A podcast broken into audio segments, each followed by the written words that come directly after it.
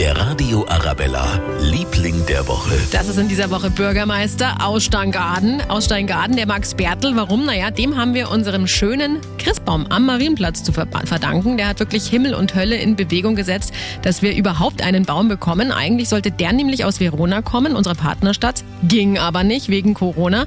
Ja, und deshalb ist Steingaden eben kurzfristig eingesprungen und hat in nur zwei Wochen alles organisiert. Allen voran eben Bürgermeister Max Bertel. Ich bin um 1 Uhr aufgestanden, dann ins Rathaus, alles zusammengepackt, Ausnahmegenehmigungen und und und. Dann mich getroffen mit dem Konvoi und dann sind wir im Schlepptau, bin ich hinterhergefahren bis auf München und aber das, das muss sein, mein Baby lasse ich nicht aus dem Auge, bis das steht, habe ich gesagt. Max Bertels Baby steht mittlerweile, 3000 Lichter sind mittlerweile auch dran.